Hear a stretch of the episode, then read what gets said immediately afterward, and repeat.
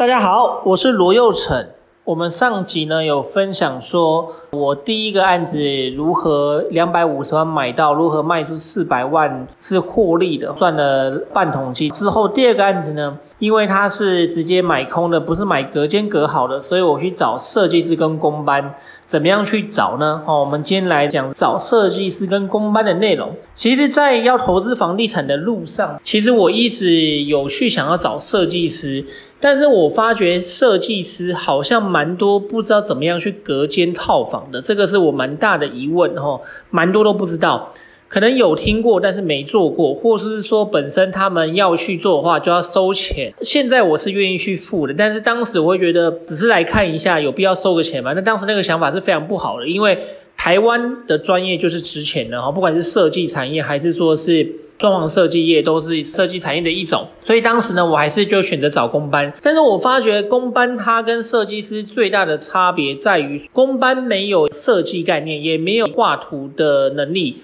这样的一个画图能力跟设计概念，在室内设计师来讲都非常的充足，都非常的不错。因为室内设计师要熬，要熬得比较久。当然不是说这个公班不用熬很久，只是说公班它不需要考试，但室内设计师它有些是需要考一些证照的。那开室内设计师也要室内设计师牌的，所以它比公班来讲，比想象中的门槛还要来得高。所以当时室内设计师，我现在觉得要收费，其实都是非常合理且正常的哈，因为毕竟人家是出他的专业跟他的时间。那我后面一开始我没有找室内设计师，因为当时在做套房收租的这个市场里面，有设计包装的基本上都是非常少数哈。那我选到了一个。我前辈介绍的彭师傅，他配合度非常好，然后他基本上也非常愿意去，在我还没有买下这个第二个案子的时候，都帮我画了非常多张图，我觉得配合度很够，所以我们就签约了。当时的价格，我们大概跟他签的是一百四十万，含所有的家具店。当时在快十年前也非常的便宜，现在几乎也看不到这个数字哦，不管是房价还是说装潢价，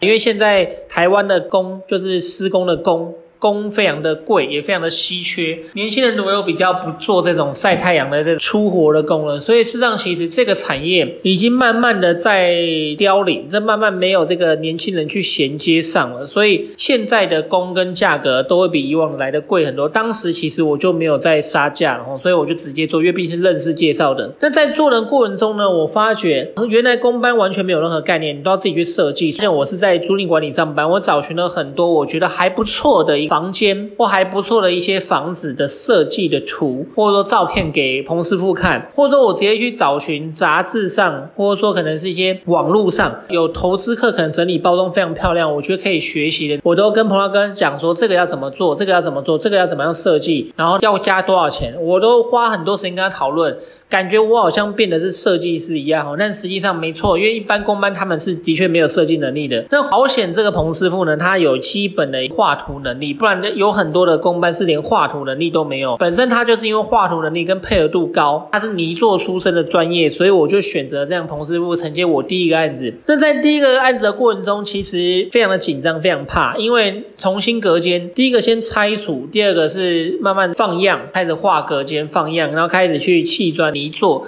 最后水电，最后才是在做进场，所以实际上其实整个环节环环相扣。当时因为我只有一个案子，第一个案子也顺利在很短时间内卖出获利了，我就没事有事呢都去看，有点像把它当做自己的一个小孩子一样。我那时候大四下课的时候，就大四课也比较少哦，那就去看一下。状况怎么样？没事就去看一下，因为我毕竟买的也是在内坜，然后读的原子大学也是在内坜，所以非常的近。去的时候呢，我印象中非常深刻。买的这个第二间房子呢，楼下有一条大的一个黑狗。那每次进去的时候，它都会汪汪叫。那等到大概是约我买这个房子已经三个月，很常去之后，这狗慢慢没有再叫。那时候。我就想说，这以后出租会不会有问题啊？因为出租的时候，租客看到这黑狗，黑狗一直叫，这个买方万一以后要卖的话呢，买方看这房子的时候，楼梯上去之前，对这黑黑狗一直叫。如果这黑狗有在的话，那时候我就想到这问题。但当时我买房地产是不会想那么多细节的，现在我就会看。但当时这个楼梯间呢，我们还帮这所有的邻居整个公共重新油漆、扶手栏杆，花钱整个重新再整理，然后整个打扫清洁，然后灯泡整个都换新的。那在这施工的过程中，我从这拆除拍照，到施工放样，然后到白砖砌墙，到水电上去，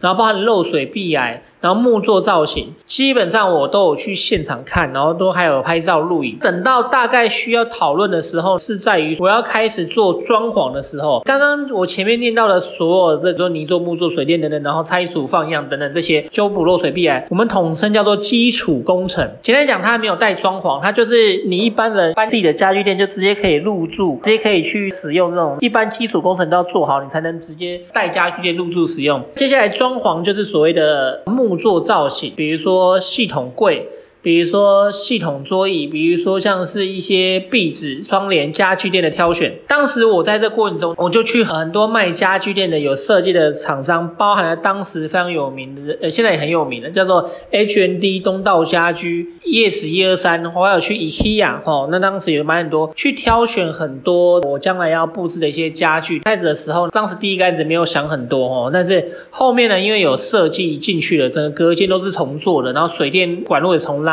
包含了连房型呢，也不是很方正。当时隔的真的非常的小，因为只有二十三平。如果你扣走道空间，大概约快两平，一点多平的话，二十平要隔四个房间，真的有点挤。重点是它的格局还不是很方正，它有两个半圆弧形。所以当时我就想说，圆弧的部分我要做一个设定这个形状的一个系统桌椅，这样。那时候做这个系统桌椅跟工班师傅讨论的时候都要加钱，所以当时这个案子拖了有点久。拖到这个施工到四个月以上，第一次做，非常的不熟练。那当然，过程中漏水壁癌的部分，它因为是顶楼，正常来讲，如果你要做外墙防水的话，你要搭鹰架。但这个案子我真的没有太多钱，鹰架其实搭了非常非常多钱，加上它就是死巷弄，基本上不好搭鹰架。那时候就看到油漆师傅呢，他直接拿一个滚筒，拿一个非常长的杆子，然后用杆子去不断的往下一直撸撸撸，一直往下刷刷刷刷刷，一直撸撸撸，然后才撸到整个外墙防水整个做好。所以当时我我们是用一个非常呃简单，然后其实是有危险度的方式去做修补漏水的壁癌。如果是现在，我们都会非常强调评估这样的一个方向，所以当时我是没有想太多。但这个案子整理完之后，再卖的这个状况基本上，哎，没有第一间来的好。但这个案子基本上说真的，抗性是蛮多的。第一个，楼下有一个大只的小黑狗；第二个，它算是一个死巷弄，算是巷弄，不是巷头，也不是巷中，是巷尾；第三个，它的格局也非常的差，然后有两个半圆弧形。以上这些点呢，难怪我当。时可以买到一瓶六万多，买的非常便宜哦，买一百四十五万而已。那这个案子呢，它动工时间已经比较久了，已经花了四个月了。它卖的时间又将近半年，所以这个案子才会在我大学毕业的时候才卖出去。但中间好险有收租，没有太大的问题。当时我一间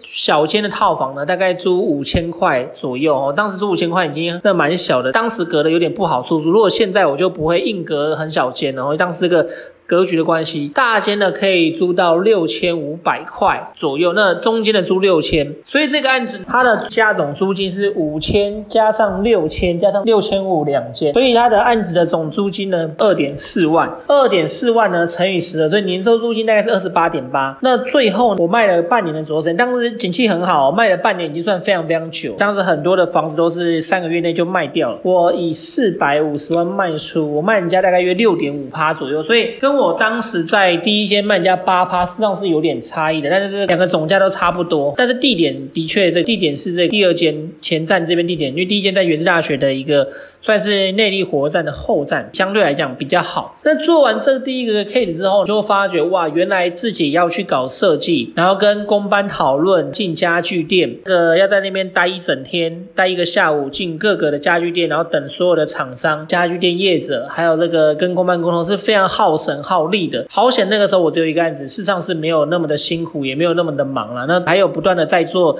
租赁带看的工作，维持我每个月的现金流的一个基本收入。那这个是一次性的多的收入。经过这两个案子之后，我们我更有信心，在房地产投资基本上呢，我都是可以赚钱，而且都可以不断的持续下去。那没有想到在未来我遇到什么样的状况呢？我遇到什么样的房子竟然卖很久都卖不掉呢？大家我也知道，一开始你赚钱哦，你赚的太快，或者说可能你经经验感觉非常好，事实上其实不会有助于，因为大家都是在失败中去学习，才会有你的经验跟你的想法。但是我这个两个案子都非常成功。造就我后面有一个案子卖了一年以上都还没有卖掉。那我们下一次的主题会分享我到底怎么样去跟小黄有了第一次的合作，小张前辈后面就没有再合作了哈。那后面我们在下一集会解释一下原因，怎么样说服清楚小黄进来之后呢，我们到第三、第四个案子之后呢，发觉没有想象中那么的好做的原因，还有就是我们到底犯了哪些致命上的一些错误。我们下集见。Thank you.